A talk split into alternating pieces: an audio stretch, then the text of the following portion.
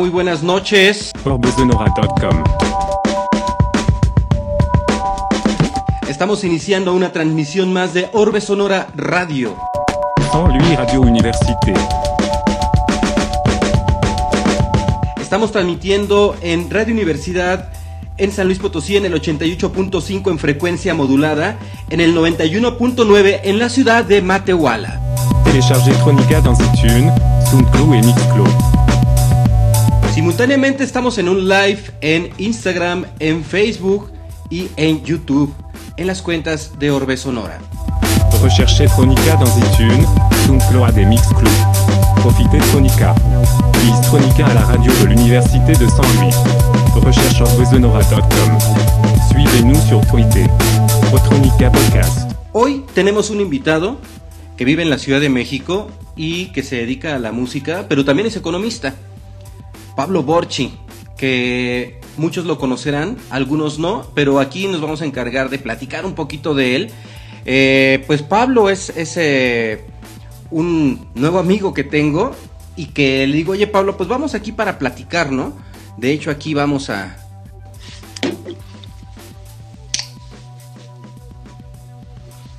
Y ya se está conectando Borchi. Hola Betsa Betzal. Hola, hola. Hola, hola, Borchi. Fíjate que no te veo. ¿No tendrás el, el- la cámara al revés?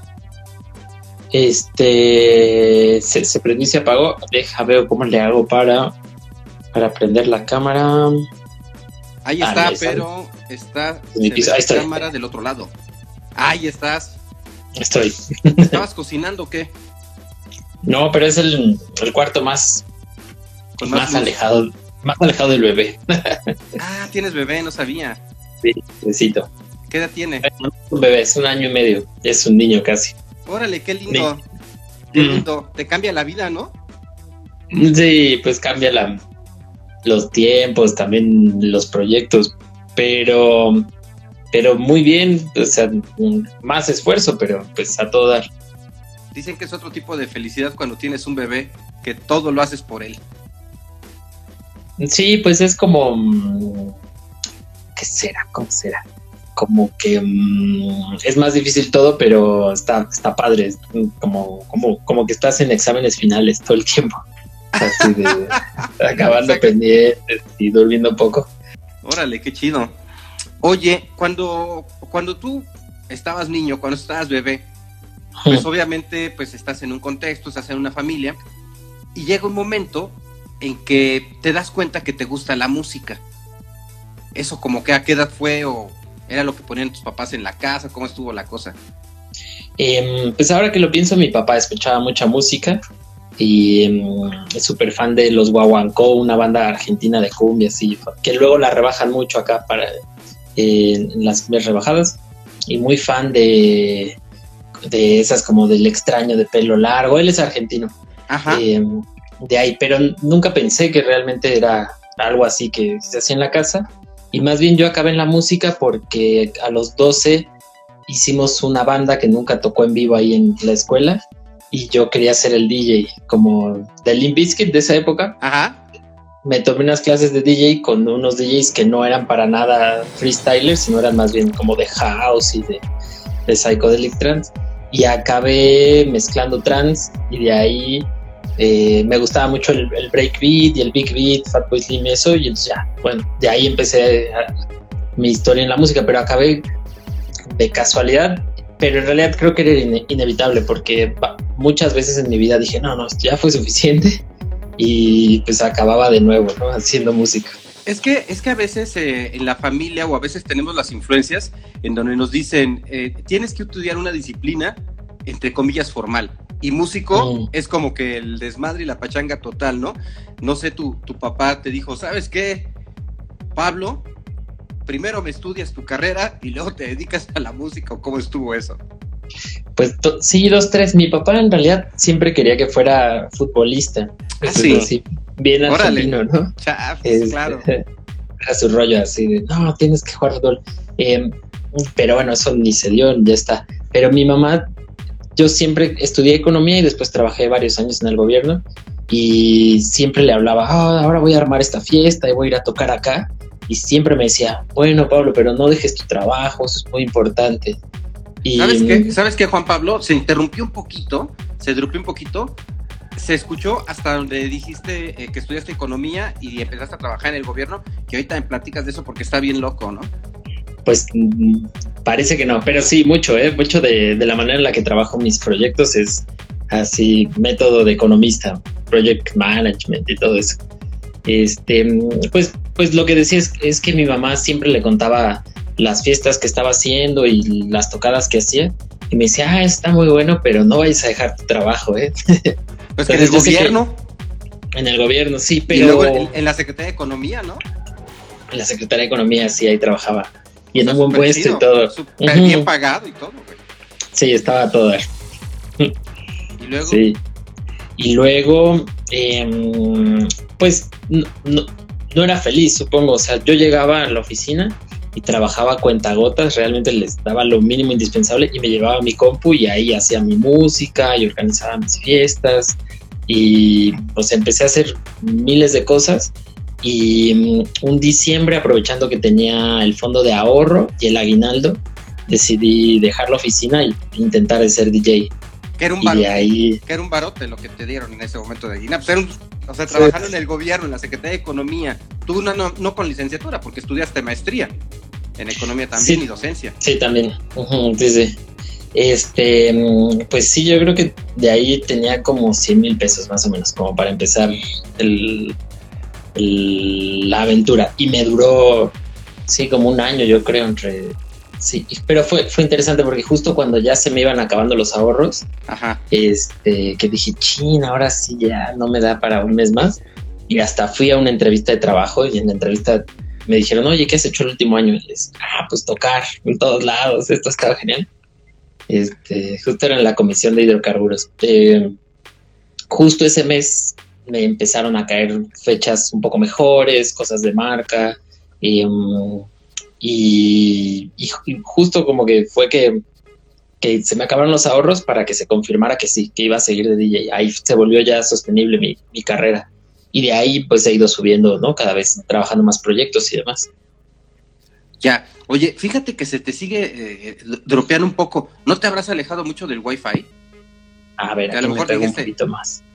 El niño está ahí. Oye, no te vayas a torcer el cuello, nada más. No, pues si se escucha el niño que tiene, es tu bebé.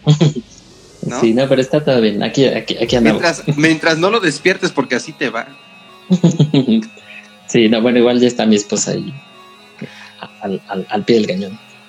Ah, qué chido, qué chido tener una, relación así de, de apoyo. Oye, pero ¿qué te da? ¿Por qué, ¿Por qué economía? Porque me gustaba mi clase de economía de la prepa. Me caía bien el maestro y de hecho yo me, me, imaginaba mucho escribiendo en The Economist, que ahí nos daban las revistas en clase y las checábamos. Entonces supongo que me confundí, porque yo pensaba que era como más de historia y de escribir, y acabé haciendo economía que era muy, muy técnico de, de alguna manera. Y pero, pero pues me ha servido mucho porque también la manera de, es mucho de sintetizar la economía, de de tomar información limitada y sacar una conclusión de eso. Y eso lo hago ahora mucho en los artículos que escribo. Y, em, cuando trabajo en temas de escena, desde, desde siento que esa manera de, de unir puntos. Fíjate que yo tocaba en, eventos desde los 13, aprendí a los 12 y me volví el, el DJ del salón y con unos amigos compramos bocinas y tocábamos 15 años, bodas desde que teníamos 14, 15 años. Entonces, como que soy DJ de, oficio, así, de vocación. soy DJ y luego existo, una cosa así. Claro. Inclusive hubo un tiempo en que traías como, bueno, para empezar toda esa, toda esa base de, de, visión de economista, te da, yo pienso, para hacer sustentables tus, tus, este, tus ideas, tus negocios, ¿no? O sea, no es así de que, ah, pues, ¿no? ¿O impresión tengo? Pues no, pues no es mucho de administración de empresas lo que yo estudié, pero sí, porque eso me lo dicen un montón. Eh, estudiaste economía y eres buenísimo en los negocios, no es lo mío. pero sí de eh, planear proyectos. De, justo esta parte de project management la hice en la escuela y eso sí me sirve mucho. Me acuerdo que cuando hice mi primer gran ciclo de fiestas, eh, hacía los presupuestos, las corridas financieras, sacábamos todos los insumos y sirvió mucho para que la fiesta saliera súper bien. Claro. Oye, ¿y hay otro modelo, modelo de negocio que haces? Que va, vamos, con todo ese antecedente que tenías de la, del DJ o del DJ, dices, voy a hacer eh, eh, DJ para bodas. Pero además, estuve escuchando un set, porque me clavé este, viendo lo que estabas haciendo, este, una fórmula súper... Los que se van a casar tienen a toda su banda ahí reunida y lo que quieren es recordar sus momentos acá, ¿no? Y que les empieza a poner las rolas que escuchan en las prepas. Pues sí, pues sí, como la misma fiesta de la prepa o de la universidad, pero con presupuesto. Orbe Sonora. Oleo Cano.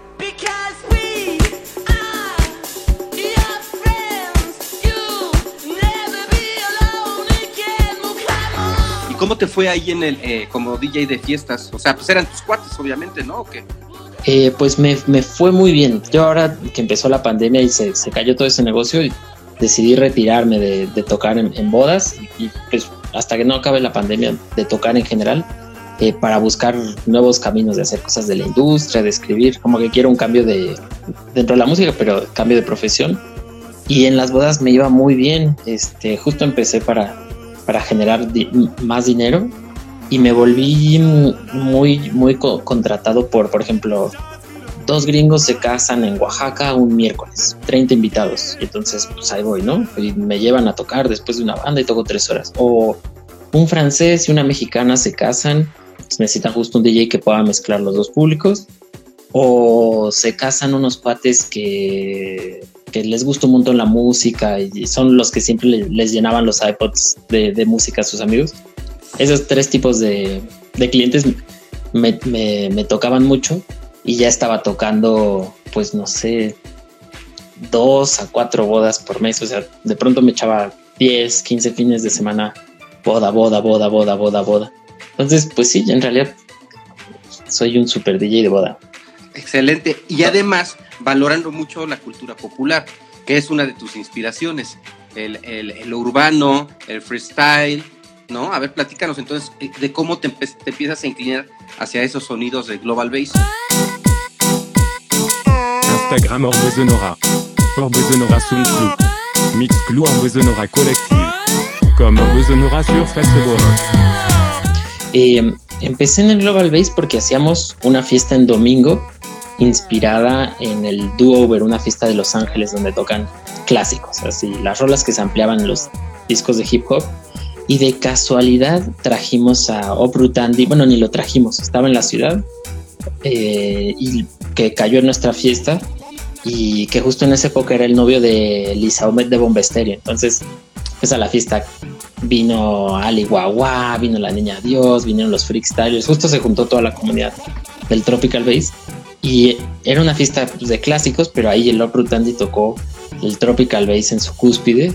Y a mí me encantó que era música que yo no conocía, pero que al instante te conectaba y tenía mucho que ver que yo no la conocía, pero eran remixes de cumbias famosas, ¿no? O sea, no era tan, tan disparatado. Y de ahí me, me obsesionó esa, esa comunidad, ese tipo de música y la idea de, de que los superestrellas de esa escena eran todos latinos, eran gente de Argentina, de Ecuador y, también que era instantáneo, que era música rara que, que al instante la tocaban y te conectaba. Entonces me volví un obsesionado de eso y por mucho tiempo, de hecho, me, me, costó salir de, ese, de esa burbujita, pero tocando en bodas, pues ya me volví mucho más abierto musicalmente de aprender de los ochentas, de rock, de, de reggaetón, de, de mil cosas y eso me, me, gusta mucho de las bodas, de poder estudiar muchos estilos. Ajá, pero el, hecho de clavarte en el, Global Base, yo creo que es lo que te lleva a Francia, ¿no? Sí, 100%, justo como que al final eh, siempre traté de, de, que funcionara muy en, en la realidad mi, mi, música, mis DJ sets, pero viéndolo en retrospectiva como artista, creo que me hizo no me hizo tan específico. Creo que como justo estaba muy clavado en, el Tropical Bass, Global Bass, muy en lo nuevo y cosas muy raras, eh, muy de nicho, fue perfecto que me llevaran a, la Red Bull Music Academy y también que armaba la fiesta más grande de América Latina este, de ese estilo. O sea, fue justo el momento perfecto. Un año después quizás ya no. Y entonces, este, yo siento que si me hubiera quedado muy clavado en ese estilo, pues no hubiera generado tanto dinero trabajando, pero en quizás... Ajá, justo, o sea, quizás no durante todo este tiempo, pero ahorita por ahí podría ser un artista más específico que bien trabajados algunos conceptos, artes, colaboraciones, eh, pues podría ser más exportable o de pronto me jalarían a festivales eh, de arte.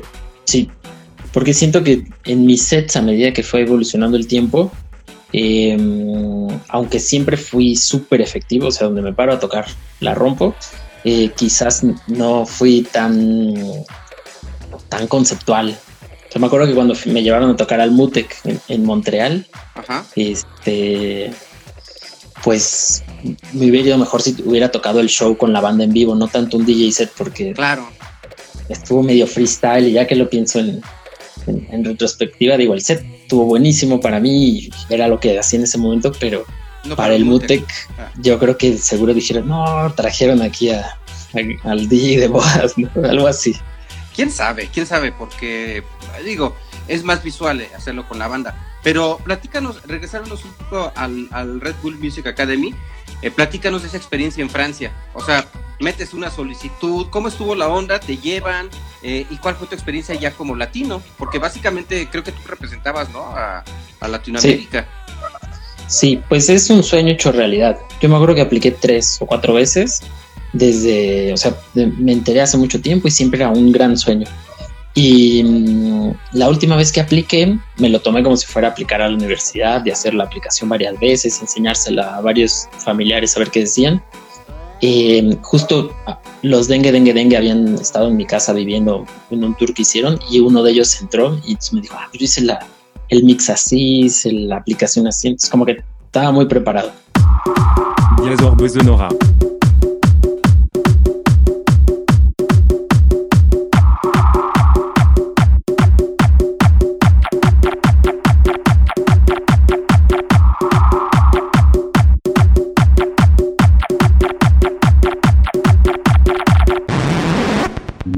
Que vas, es, impresionante porque llegas, te ponen en el centro de París, en un hotel increíble, hermoso, que está cruzando la calle de, pues como si fueras a Bellas Artes, pero entonces todo Bellas Artes lo, lo rentaron y lo convirtieron en un comedor grande en el piso hasta arriba, el segundo piso todo lleno con estudios eran 10 estudios más o menos. Entrabas a un estudio y había una compu con todo lo que quieras, así de complete, todos los programas, así el, el Logic, el, el Ableton, no sé qué, todas las cajas de ritmo nuevas, este, y encima en cada uno había una maquinita y había bar abierto, o sea que tú ibas y agarrabas lo que querías.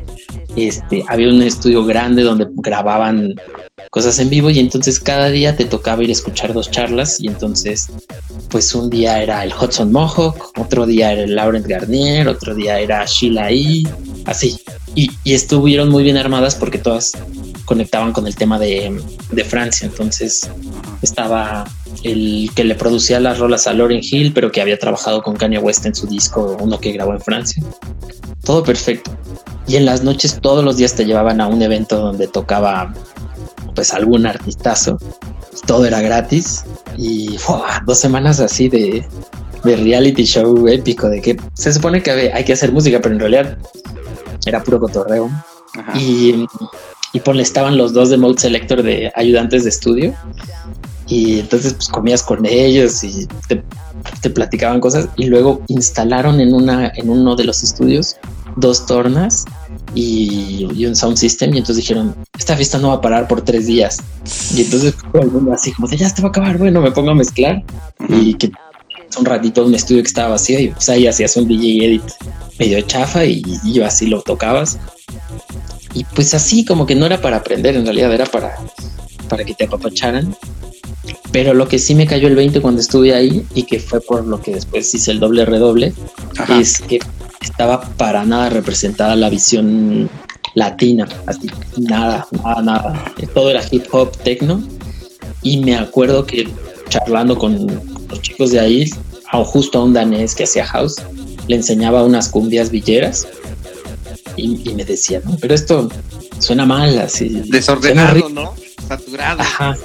Y yo le, le decía, no sé qué, le puse unas cumbias, no me acuerdo muy bien, pero pues no sé, de grupo cuál.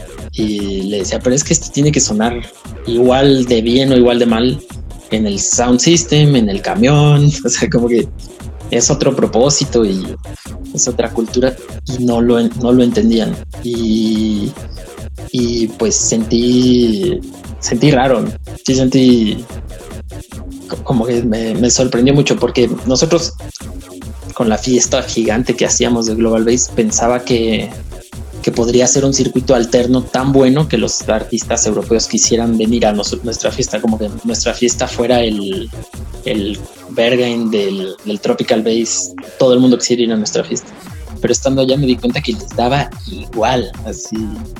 No, no, veía más allá. la moda, ¿no? De repente, y es muy limitada. Sí, y pues sí, súper europeos, así. No tenían ni idea de lo que pasaba fuera de, Porque era ahí de tu cuadra. Era un público bien distinto. No, no era un público eh, que le gustaba el, Global Base, por ejemplo, que hay mucho en Europa, ¿no? Pero sí, como que era otro perfil de público el que iba ahí por ser eh, el, evento de esta marca, de Red Bull. Sí, sí, tienes razón, justo, justo, porque sí hay, sí hay mucho, mucho Global Base allá en Europa, y, pero sí, justo ahí en ese proyecto, nada, eh, nada, nada.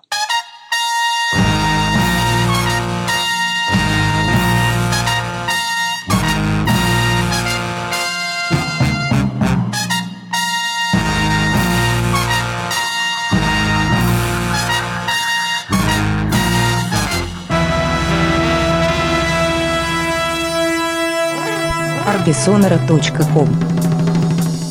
Sí, pues ve, ve cómo pegó Copy Doble Sistema, ¿no?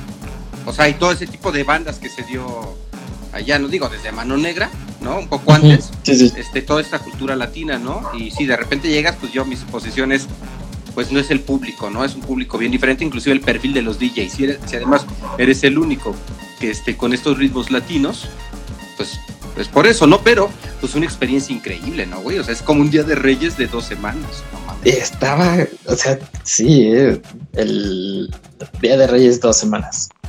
Y, irreplicable. O sea, y también me imagino que lo que se gastaban por persona para montar eso era un dineral. Pero tenían varo, güey. O sea, es Red Bull, güey. Sí. Sí, sí, sí. Y, y el mejor momento era justo el último día, todas las rolas que hacías las, se las dabas y ellos las ponían en un USB y escuchabas dos minutos de cada rola de todos. Órale. Que suena.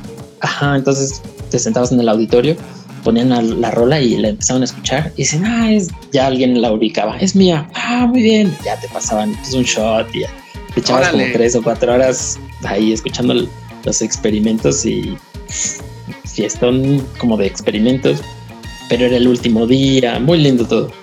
Oye, y, cuando estabas haciendo ese, ese proyecto como DJ, ¿ya habías trabajado en esta banda con... Ay, ¿cómo se llama tu cuate este que hiciste una banda que con su hermana, con su tomayor? Sí, pues justo yo empecé a mezclar de chiquito con él, con su primo, y luego él, él era, se volvió muy amigo mío y entonces entre los dos medio llevamos adelante el proyecto y después hicimos la banda, porque empezamos tocando en las universidades, así, pues en las fiestas de universidad, y nos llamaba, llamábamos DJ Sound System, sin nada que ver. Pero ya, ya le estaban pegando al, concepto. Orbe Sonora empezó llamándose Orbe Sonora Sound System. Ándale. ¿Va? Sí, sí, sí, sí. Pues sí, pues em, hicimos Beat Buffet y era una mezcla de que éramos DJs freestyle, cuatro tornamesas, época del Blockhouse, pero en vivo eh, lo montábamos con músicos de la Escuela Nacional de Música de acá de la ciudad. Y entonces eran salseros, muy funkeros, entonces teníamos eh, sección de metales. Y entonces la banda era como medio los amigos invisibles rapeado un poco. Soy temerario, no traigo reloj, hoy no hay horario. Traigo en el bolsillo la pata de conejo, la lista de estrategias para apostar parejo. Y de ahí un poco estaba la conexión para después caer en el Tropical Bass. Y, pero como DJs éramos pues de así muy, muy tipo Solwax, ¿no? De Too Many DJs, todo lo que hubiera. Eh, y, y fue muy importante porque con ese proyecto hicimos la fiesta, el de Job Gigante, que fue mi entrada a la industria, por así decirlo, ¿no? Mi gran aprendizaje, mi entrada a la escena del Tropical Bass. Y justo ahí nos, nos peleamos, se acabó la banda y se acabó la fiesta. Pero siguen siendo cuates, ¿no? O sea, ya... No, fíjate que con, con Pau sí, súper bien, pero con Sotomayor no, como que sí, así de novios, de que... Pues qué mal pedo, porque los dos, los dos son súper talentosos, güey. Muchas gracias. Sí, pues a mí me pasa. yo creo que a él le pasó parecido que ponle yo, escucho una canción en la radio y digo, ah, está muy buena, ¿de quién será? Le pongo al Shazam y ah, maldito. Pero ya deberían de decir, ¿sabes qué, güey? Vamos a hacer las pases ya. ¿Cuánto tiempo pasó, güey? O sea, ya pasaron más de ah. cinco años de eso, güey. No mames. No, muchísimo, sí, como, sí, más de cinco. Ya para andar de novias peleados, güey, pues, como que no. No, pues sí. Pues no sé si te ha pasado a ti que es que empezamos muy chiquitos, como de 12, 13 años, y entonces se confunde mucho la parte de lo profesional con lo de la amistad y también que vas cambiando porque yo me acuerdo que al principio yo era pues el, el ayudante, hasta le pasaba los discos, así, ah, yo me sabía sus carpetas de discos y como mezclábamos rápido, pues ya le tenía así dos opciones, ¿qué tal? Esta de Plastilina Mosh o esta de no sé quién. Y después yo también me empecé a madurar con mi personalidad y entonces yo ya exigía cosas, ¿no? Este, decisiones. Y yo siento que ahí empezó este, una lucha y también, este, pues por ejemplo, a mí en un momento ya me interesaba más hacer eventos de la escena y no tocar con la banda porque pues ya estábamos medio mal. Y pues yo creo que eso también generó tensiones de, oye, pero ¿por qué estás tan distraído de la banda? Si somos tal. Ese tipo de cosas. Sí, sí, sí, sí, sí. De ambos lados. Y ahí quebró. San Luis Universitet Radio. arbisonry.com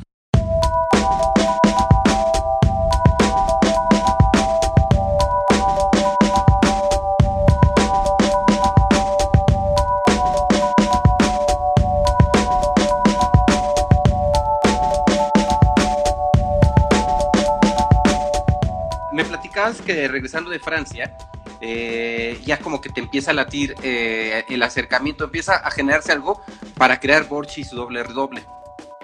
Pues sí, pues yo ahí en lo de Red Bull nos dio una charla el Hudson Mohawk y también una noche nos llevaron a ver a Rusty. La última tocada que hizo Rusty en su vida antes de caer en las drogas para siempre, la, la vi en un pantro gigante yo no lo, ya era medio viejo para ese entonces, un poco, ¿no? Ya habían tenido su época de oro, y, pero me, me, voló la cabeza y entonces yo quería hacer algo así con esa energía de hip hop abstracto. Y después, en una tocada en Londres, el promotor me regaló un disco de una, una brass band muy padre, de los Voodoo Love Orchestra.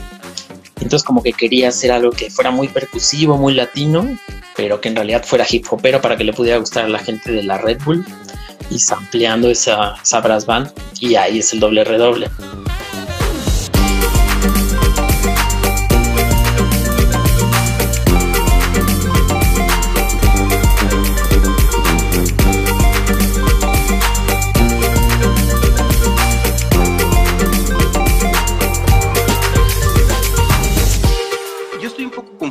¿El doble redoble son dos o tres elementos? Éramos tres, ahora somos dos. Bueno, ahora ah, no somos nada porque yo ya no toco en vivo. Así, adiós. Bueno, pues es que también pandemia, güey. Sí, sí, sí, te hace cambiar todo. Em, pero sí, empezamos con tres porque era, era como mi banda y mis músicos. Entonces armé una tuba y un sax. Y así era yo con la compu haciendo cositas en vivo y el show así como de frente. Y después nos pusimos más electrónicos y redujimos la banda solo al saxofonista Saf y yo. Y entonces cambiamos más, yo más hacia los sintes. nos, gustaba mucho escuchar a Fat Freddy's Drop, por ejemplo, en, los viajes de carretera. queríamos hacer algo así, más por ese mundo de, de lupear mucho, de hacer cosas en vivo. Y entonces yo me compré un par de, de cositas para hacer ruido, un cinte, cambié un poco cómo tocaba los amplios y él empezó a meter sintetizadores y de eso se trata el disco que sacamos el año pasado, que se llama Zombie. Sí, de hecho en, en Orbe Sonora en la temporada anterior cuando era musical, eh, llegamos a programar a Borchi su doble redoble y desde ahí me llamó un poco la atención porque estaba entre, por lo menos esa rola entre Nueva Orleans y eh, electrónico, entonces se sentía pues también bien interesante el sonido, ¿no? Y súper festivo, latino también. Completamente, sí.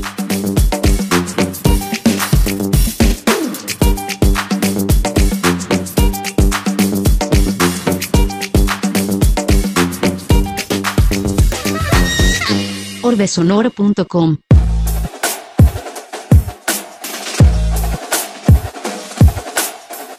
Me encanta el brass band. Claro. Quería, quería hacer como la, la enciclopedia del brass, bas- brass band con electrónica, ¿no? Nueva Orleans, este, norte de, de Chile, Brasil. Así Y- que sí. Y, y luego de este Red Bull, como que se da un impacto, por, por eso digo que fue un putazo, porque se da un impacto que te lleva a viajar por Europa y por Estados Unidos. O sea, no es tan Sí. fácil que una banda emergente tenga este impacto. No, y pues justo la, la, fe- la, la buena gira que hicimos en 2018 de Europa, Ajá. que fueron cinco semanas en total, eh, pues regresamos con dinero, o sea, fuimos y ganamos más allá de lo que ganábamos acá, y se financió todo súper bien. Que pues la verdad es que muchas giras de bandas que no, no lo hacen tan seguido, mm, re- es una experiencia, vas y gastas en los vuelos y todo. Y acá éramos tres personas y salió todo muy bien. Ese es como mi, mi gran logro de esa gira.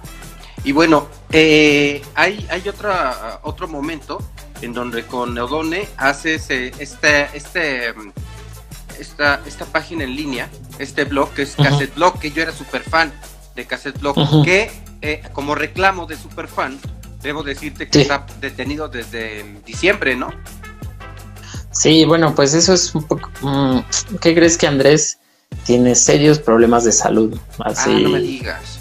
sí, tiene una hernia ahí como en la parte baja del estómago y entonces le duele sentarse, entonces tiene que trabajar parado y después se tiene que acostar, está como justo viendo lo de una operación y entonces pues me habló y me dijo, le voy a poner pausa, está solo, solo, este, solo estamos haciendo el programa de, de radio para no dejar de cumplir, entonces hasta que no lo operen y él se siente un poquito mejor, va a estar en pausa, pues, quizás hasta abril o algo así. Este, este blog a mí se me hizo muy interesante porque me recuerda mucho, se me olvida el nombre de este estadounidense que hace una recopilación de música africana y que igual la subía a un, a un blog, ¿recuerdas? Se me, Música se me fue, se me fue el nombre. Tocó en, en, este, en este festival que se hace en Barcelona. Ay, se me fue el nombre. El en el Sonar. Entonces, eh, él hace una recopilación igual de música africana y hace un blog y lo empieza a subir. Y entonces Cassette Blog se me hizo algo muy similar a esto, eh, más globalizado, pero sí la oportunidad de ir conociendo muchas bandas y muchos, muchos músicos nuevos, muchos emergentes, con unos sonidos increíbles, ¿no? Y esto te migra a la radio. Y en Ibero tienen este programa de radio. ¿Por qué no nos platicas sobre esto también? Sí, bueno, pues Cassette, en realidad yo no estoy desde el inicio. Lo fundó Andrés con los Freakstylers, cuando vivían todos en Argentina en la misma casa. Y yo los conocí a los tres años que ya vivían aquí en México y ya me volví parte del equipo. Y lo hicieron porque ya en esa época Freakstylers y Andrés giraban mucho en América Latina. Y de pronto llegaba un DJ en Bolivia y les decía, oye, escucha mi disco. Y cuando lo escuchaban decían, oye, pero esto se parece mucho al chavo que, que nos enseñó su disco en Perú. "Debe- ¿Ya lo conoces? No, no, pues ¿cómo? ¿Qué? Ah, bueno, entonces hicieron el blog como que justo antes del- de que el SoundCloud ya facilitara eso más y el. Facebook. Y después quedó como página de justo de ese punto de encuentro. Y el programa de radio salió porque justo en las, en las fiestas que hacía el Day Off teníamos un patrocinio de Panamérica, la plataforma de Red Bull de música latina. Y ahí estaba el director de Ibero, Uriel, que era el que dirigía ese proyecto. Y le pregunté, oye, nos gustaría hacer un show en Ibero, ¿tú cómo lo ves? Y le gustó mucho la idea, como que aunque tenían ya su show de música del mundo, el de Pocahú, les faltaba este el, tropical bass así más underground. Y, mm, y de ahí salió y, es- y está genial porque le da mucho más vitalidad a la comunidad. Hay un lugar con más visibilidad para que se escuchen artistas y que nos escriban en vivo.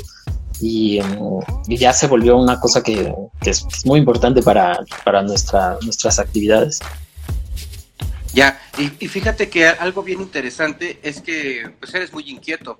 Y esto no nada más lo estás este, dejando en la difusión del blog, también escribes, escribes artículos en revistas, pero no nada más te quedas en esa postura en el papel en donde ya está increíble darnos a conocer toda esta música, sino también en los eventos. Y precisamente Víctor Benítez, que es acordeón, que está aquí conectado y que está mandando muchos saludos, junto con Joyce también y, y varios, Eh, nos- nos dejó un post ahí que dice, ya que, que ya que fuiste productor de la mítica y memorable, de las memorables fiestas Day Off, estaría chido que nos platicaras sobre tu visión post pandemia de estas fiestas, de festivales, cómo ves para dónde va este... Bueno, ahorita ya se están anunciando fiestas para finales de, de este año, ¿no? Ya está Bauhaus, y ya se están anunciando otras que habría que ver si se si se, se consolidan por temas de apoyo del gobierno, porque esto depende del comportamiento de la misma gente y de este digo, tienes que ir vacunado ya y tener una serie de, de situaciones, ¿no? Y estar en verde, en semáforo verde, pero ¿cuál es tu visión tú como alguien que, que ha producido también eventos?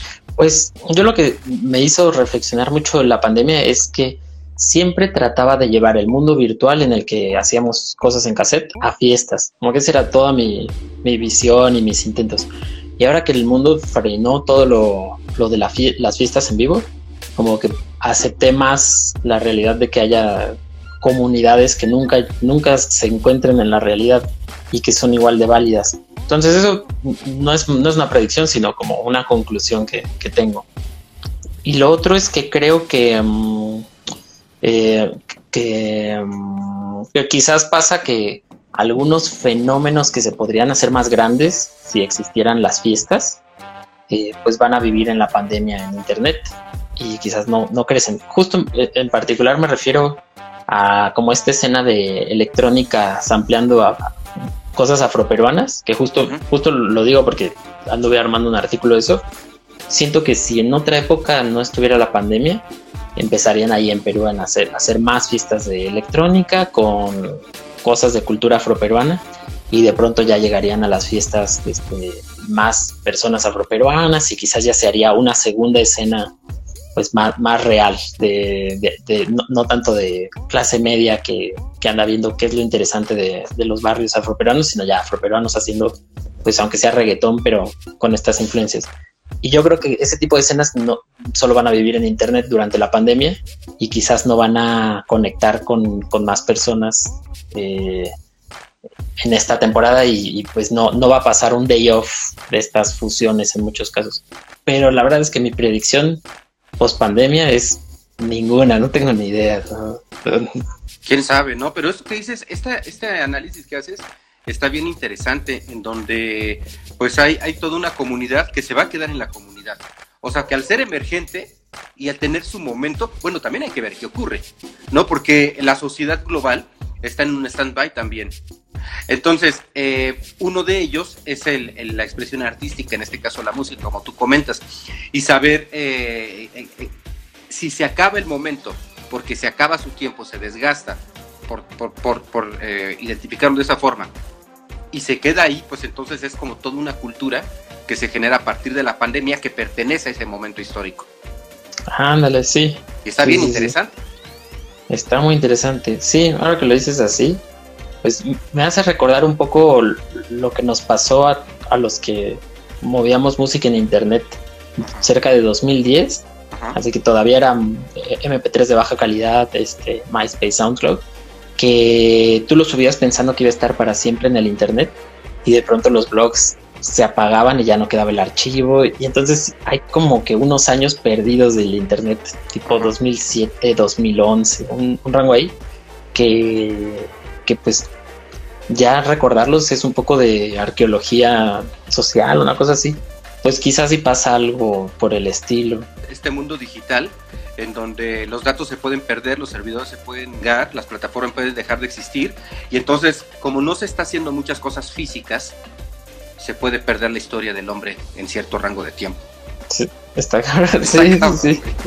Radio Universidad San Luis, 88.5 FM.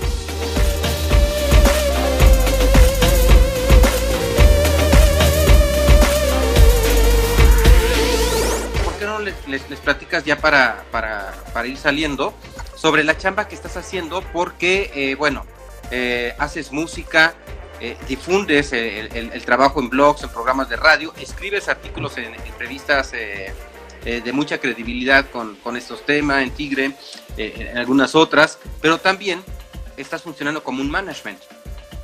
Y traes, y traes sí. a bandas este, bien interesantes como Miami Horror, por ejemplo. Sí, pues bueno, en la pandemia entre las cosas que empecé a hacer es que empecé a trabajar para una agencia que se llama Movida Música, que es de los managers de Miami Horror. Y pues les hago proyectos de mandar de prensa, de conseguir cosas de, de sí, campañas de medios y RP y está lo de Miami Horror y ellos van consiguiendo lo, los artistas que, que, caen y me gusta porque yo siempre pensé que me podría ir bien cuando me dedicara a la industria porque lo he hecho de manera freelance haciendo fiestas, o sea, haciendo las fiestas buscaba con notas de prensa, buqueaba tours, he hecho mucho, mucho ese tipo de proyectos informal.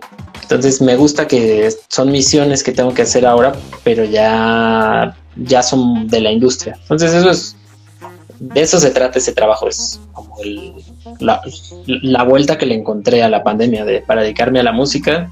Eh, y aparte de eso, pues escribo en revistas y justo estoy empezando una maestría en etnomusicología. Entonces, ¿Tu segunda maestría? El, mi segunda maestría. Sí, bueno, la primera fue por, por el camino erróneo. No, este. no, no, pero es una maestría en economía, o sea, tienes licenciatura en economía y tienes maestría en economía y un ignorante no, es, no eres. En, en, el sentido de que si te están funcionando tus modelos de negocio, es por ese background que tienes, nivel maestría. Eso, eso muy bien. Muy sí, bien. ¿no? O sí, sea, es que eh, eh, eh, está así. ¿Cuántos chavitos no tienen sus bandas, sus bandas emergentes y están tocando uh -huh. la música que a ellos les gusta y quieren que los firme un label? Pero el label no los va a firmar si los chavitos no hacen varo. Y si es demasiado emergente y demasiado under, el label no los va a firmar. Sin embargo, tú, con el doble uh -huh. redoble y con toda tu propuesta este, freestyle que no te gusta, pero que yo digo que está bien interesante, has logrado uh -huh. esto. Creo yo que mucho con la, la base visionaria de, de, de, de, este, de, la economía, que, de, todo el trabajo y estudios económicos que tú tienes. Porque es un coco, güey. O sea, estás haciendo lo que nadie hace. Hacer emergente ah, y tener éxito en un modelo de negocio. No en uno, en un varios. Sí, bueno, eso sí, ahora que lo, lo como que también visto en retrospectiva, con el tipo de banda que teníamos, que era pues medio extraño, hacer ese año de, de girar un montón. Que esa página chart creo que un, un, año nos sacó como, como la banda que más giraba en la música global Ace o música del mundo en México. Un, un premio así medio raro de, de, datos de tocadas. Pues sí, sí, creo que me visto desde adentro no se siente así, pero yo creo que desde afuera sí es como, ah, estos cuantos están tocando seis, siete veces por mes en distintas ciudades y pues no se siente glamuroso porque es guerrilla de, ni dormimos, nos tomamos el carro, pues ya dormimos en el hotel de, lo, de la ciudad que sigue. Este, llevamos toda la tocada, bocinas, la montamos. Este, pero tienes razón, ahora que lo dices, sí creo que mi, mi, trasfondo de economista algo, algo debe de servir. Imagínate, eres una banda emergente que ha tocado y que ha impactado, que, ha sido una referencia global del Global Bass en México, que ha tocado, que ha, ido al Red Music Academy a Francia, que has tenido una gira por Europa, consecuencia de un Boiler Room, que no es cualquier cosa, que tocaste en el Mutec Montreal, que fuiste a Sudamérica a tocar igual freestyle. O, sea, ese es el sueño de cualquier banda emergente, que al no tener el modelo de negocio aterrizado, pues son rechazados por los labels que tampoco tienen la visión, ¿no? O sea, también de repente eh, dinero, dinero, dinero, ¿sí? Y, y, no tienen la visión de decir, ah, a esta banda la puedo formar, lo que hace Toy Selecta, por ejemplo. Sí, claro, bueno, ¿No? sí, justo, sí, sí, sí, esa es la, sí, la virtud ahí de Toy Select es que agarra estos, estas bandas del, del Global Base y las, las vuelve algo comercial. O sea, Toy Select ha, ha hecho géneros importantes eh, eh, ha estado en movimientos importantes en la música mexicana, con Control Machete en el hip hop, con este, con el, el, el tribal, Monterrey, ¿no? Hizo otro impacto. Eh, eh, y otros que ha hecho, ahorita lo está haciendo con Ghetto Kids, por ejemplo. No, pero eh, Sí, Toy justo- Selecta ah, ha sido, Ghetto Kids, eh, eh, eh, Toy Selecta ha sido el responsable de tres movimientos musicales en México. Es verdad.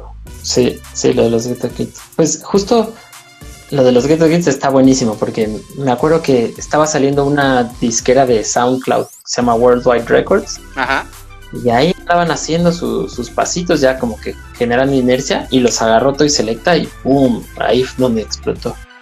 Fue su Sí. primer video que tienen, creo que es de, es un cover de Norte, güey.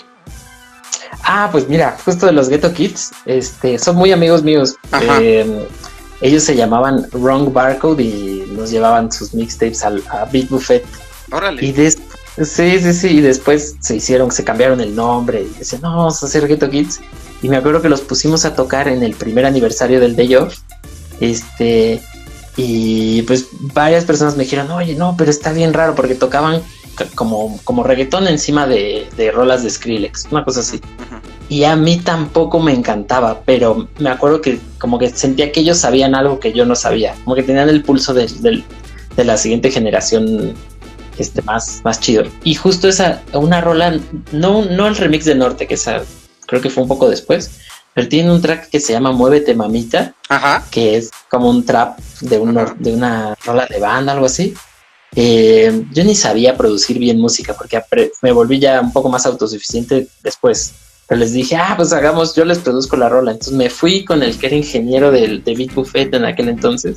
Y ahí le produjimos la- el DJ Edit, que es en realidad como se pudo. Y después conseguí que lo sacaran ahí en Panamérica. Y quedó ahí como, pues como una, un antecedente. Y pues ya después ya no le seguí tanto la pista hasta que se reventaron cañón. Y, y como que me da gusto así de, ah, bueno, pues ellos hicieron su historia y, y ellos son los que tenían ya muy clara esa visión de dónde querían llegar y de volverse un- una cosa mainstream y con el reggaetón. Pero me dio gusto como que haberles dado, como haber dicho, bueno, yo no me gusta nada eso que hacían, pero, pero algo saben que, todos nosotros no sabemos. Yo recuerdo que con un iPhone con la pantalla estrellada disparaban sonidos. Y güey, tenían un baterista que se empataba las secuencias en toda, en todo el set. Yo me Sí, impresioné cuando, cuando conocí a Chicles y tocaba así la batería. Y le dije, eh, güey, ¿quién te enseñó a tocar así la batería? Y le digo, ¿conoces a Patricio Iglesias? Tú no sé si ubicas a Patricio. Él fue baterista No, de. Santa Sabina. Ah, mira. Pa- Patricio ha sido Patricio ha sido uno de los eh, para mí uno de los bateristas más emblemáticos en el rock mexicano y me dice ah pues sí tomo clases de baterías con eh, con mi maestro Patricio Iglesias Órale. Ah, pues sí, pues como que eh, son los héroes de, anónimos, ¿no? Los, este, Sí. como que no es casualidad, ¿no? Es justo eh, van así personajes ahí ayudando. Órale, qué chido. y la escena es la escena y son gremios y al final todos de alguna forma vivimos en ella no este eh, eh, tú te contactas por con, con Orbe Sonora vía Miami Horrors eh, Claro. Yo me contacto contigo, hemos intentado hacer otras cosas que pues vamos a seguirlas cocinando, ¿no? Para, para poder hacer eh, algo más, pero algo, algo que tenemos en común es esa esencia por lo emergente, ¿no? Ándale. Por no hacer algo comercial, ¿no? ¿Por qué? Porque eso se puede hacer por otro lado, ¿no? Eh, personalmente de eso vivo, ¿no? De los medios comerciales, pero Nel, o sea, lo que me mueve en la vida y lo que me permite estar vivo es este underground, ¿no? Así, así le llegas a menos personas porque esa es la realidad, ¿no? Pero eh, pues el impacto es el impacto eh, y aportarle un poquito a, a- todos los demás, ¿no? Sí, y también, bueno, no, no te enteras porque no hay métricas de eso, pero del por ahí tú haces una cosita y después eso impacta a alguien más. Este. Sí, caray. Sí. Cuando hacíamos el day off, justo me, me acuerdo que hacíamos concursos de remixes para seleccionar al que abría la fiesta. Ajá. Y ya, para nosotros era como, ah, bueno, el concurso de remixes, ¿no? Como para darle una jiribilla a la fiesta. Y el que ganó la última, después de como casi tres años que la hacíamos, llegó y dijo, no, pues yo llevo un año y medio así pescando los concursos porque mi sueño desde que empecé a hacer música era tocar en la fiesta. Órale. De- Órale. Y son, sí, sí. Y, y pues luego son, son, son chavos que con esa excusa de hacer el, el, remix para la fiesta, pues ya empiezan a hacer música y por ahí hacen una, una historia gigante de su vida alrededor de la música, como por esas cositas, ¿no? Que vamos intentando entre todos. Y qué interesantes historias y y eso de granito en granito, ¿no? Que ese, ese, ese, cliché del granito de arena, pues es bien cierto y es bien real, ¿no? La banda que está aquí eh, viéndonos y la que ha pasado por aquí porque va y viene por, por las características de la transmisión y la que lo va a ver en la repetición o grabado, eh, eh, pues es esa misma banda que tiene el interés en este tipo de temas, en estos tipos de música, en estas culturas emergentes. Ah, sí, ah, pues mira, algo antes que sí está bueno antes de que cerramos. La gira que hicimos en Europa, ¿sabes? En realidad fue muy fácil hacerla porque yo ya venía trabajando haciendo fiestas y con Cassette Blog con toda una comunidad de artistas. Y entonces fue muy fácil decir, bueno, ¿dónde está? ¿Quién es el que hace la fiesta en París? ¿Quién es el que hace la fiesta aquí aquí? Y preguntarles, oigan, ¿qué les escribimos?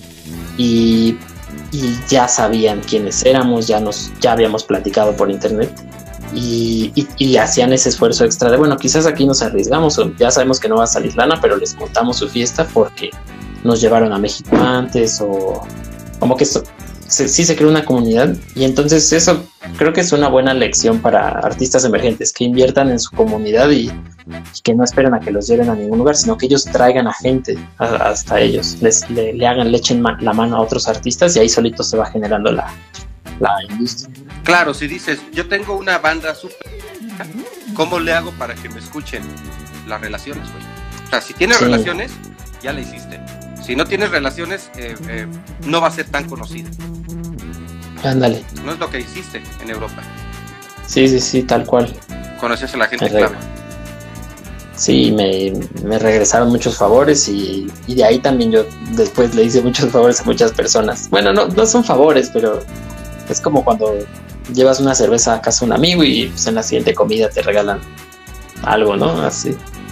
Sí, pues es, es, un tema de actitud, de cortesía, de ser bueno, de colaborar de no ser una persona gandalla ni protagonista, sino hacerlo porque te nace, de darte eh, y con la gente correcta. Ándale. ¿No? Sí. Bueno, eh, mi Pablo, pues muchísimas gracias por, por haber venido, por haber estado aquí platicando con nosotros, eh, muchas expectativas, comentarios de mucha de muchos amigos, de muchas amigas, que, qué chido que íbamos a estar aquí platicando. Y pues para mí es, es un honor porque en esta serie de programas, eh, los primeros 13 programas fueron con, con eh, personajes locales de San Luis Potosí, los siguientes 13 iban a, íbamos a empezar a hacerlo con personajes eh, de San Luis Potosí, pero que viven en el extranjero, y luego los otros, ya con, como tú, o sea, con amigos que viven en otras partes, que a lo mejor han visitado no San Luis Potosí, pero mira, se dieron las cosas de otra manera y ahorita y estoy alternando todo y está bien interesante, está bien interesante este eh, eh, estar generando el contenido de esta, de esta manera eh, y empezando en esta nueva etapa contigo. Muchas gracias por, por haber venido. Buenísimo. Gracias por tu tiempo. De que igual, lo mismo, Leo, pues gracias por las preguntas y una gran excusa de platicar. Sí, ¿no? Y ya, ya habrá más pláticas y ya estaremos haciendo más cosas, ¿no? Órale. Ok, pues bueno, pues muchas pues gracias. adiós, chicos. Por todo. Creo, que te tienes que salir tú porque tú te metiste eso, ese dedote en primer plano. Porque yo no te puedo sacar. Ah, ya, ya lo voy a lograr, lo voy a lograr. Sí. Como les decía, el haber cedido parte de su tiempo para estar platicando aquí en Orbe Sonora Radio. Eh, recuerden que esto se está transmitiendo por Radio Universidad en, el, San Luis Potosí en el 88.5 en frecuencia modulada. Estamos transmitiéndonos también en Matehuala, es el lugar donde salió el tribal, en el 91.9 en Radio Universidad de Matehuala. Estamos enlazados a Instagram TV, estamos en Facebook Live, estamos en YouTube y también estamos en audio en orbesonora.com. Muchas gracias, buenas noches y nos esperamos eh, ver en la, nos vemos en la siguiente emisión que será en una semana. Hasta entonces. Gracias, Bangalle. Gracias a todos por sus comentarios. Bye.